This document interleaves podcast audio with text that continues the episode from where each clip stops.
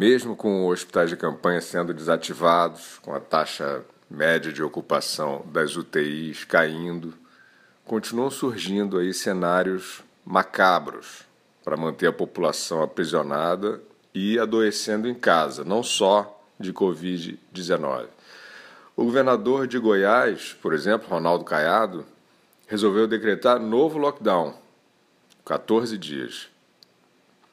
Olha, como governador, como médico ou como o que ele quiser, Ronaldo Caiado tem a obrigação de mostrar a fundamentação científica para o seu novo lockdown, né, que é o nome pomposo para o trancamento irracional que não isola vulneráveis, não salva ninguém e que está destruindo a sociedade.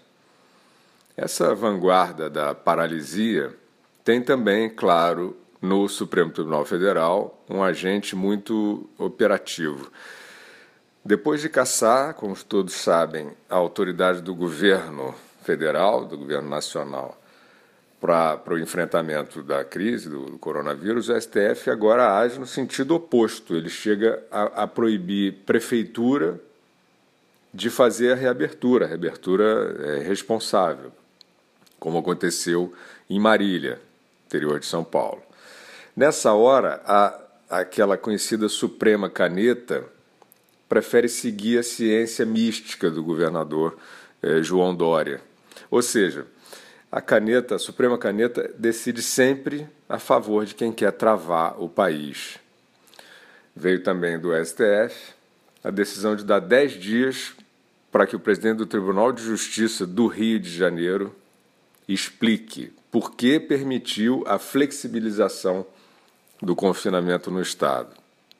Bom, a quarentena totalitária nunca organizou a população para o que realmente salva vidas, que é o isolamento rigoroso dos vulneráveis e a circulação responsável dos não vulneráveis.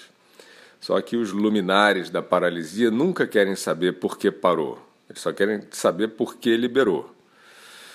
Ao mesmo tempo, em que impede a sociedade de produzir, a Suprema Corte impede que estados e municípios reduzam o salário de servidores. Vamos sintetizar. No momento em que todo mundo dá a sua cota de sacrifício para atravessar a tragédia, governadores e prefeitos não vão poder cortar os rendimentos do funcionalismo para reequilibrar as contas públicas. Alguém tem ainda alguma dúvida de que esse jogo é político? E não tem nada a ver com segurança sanitária? Bom, aí aparece o ministro Luiz Roberto Barroso endossando uma grave acusação de um deputado que diz que o presidente da República tem o desejo, sonha com o fechamento do STF. Aí depois o Barroso disse que curtiu esse tal post sem querer.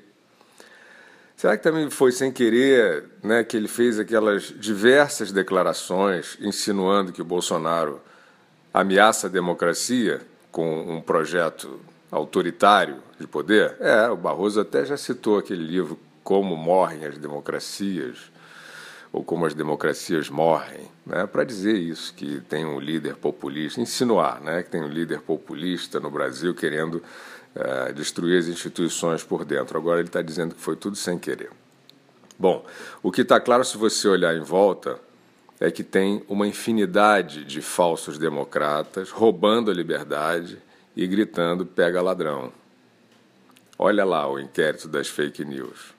Olha lá a legislação das fake news no Senado para amordaçar as redes sociais.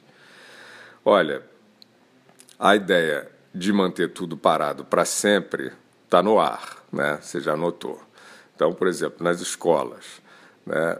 na França, que né, tem um, um, um, ciclo de epidemia talvez um, um mês à frente do Brasil é, e tem mais mortes por milhão que o Brasil, começou a reabrir as salas de aula, até num padrão bem próximo da normalidade, em termos do número de ocupação de alunos porque afirma que não há mais tempo a perder. E no Brasil, tem sindicato aí se recusando a, a discutir Não é nem aceitar, não, se quer discutir um calendário de retomada das atividades educacionais.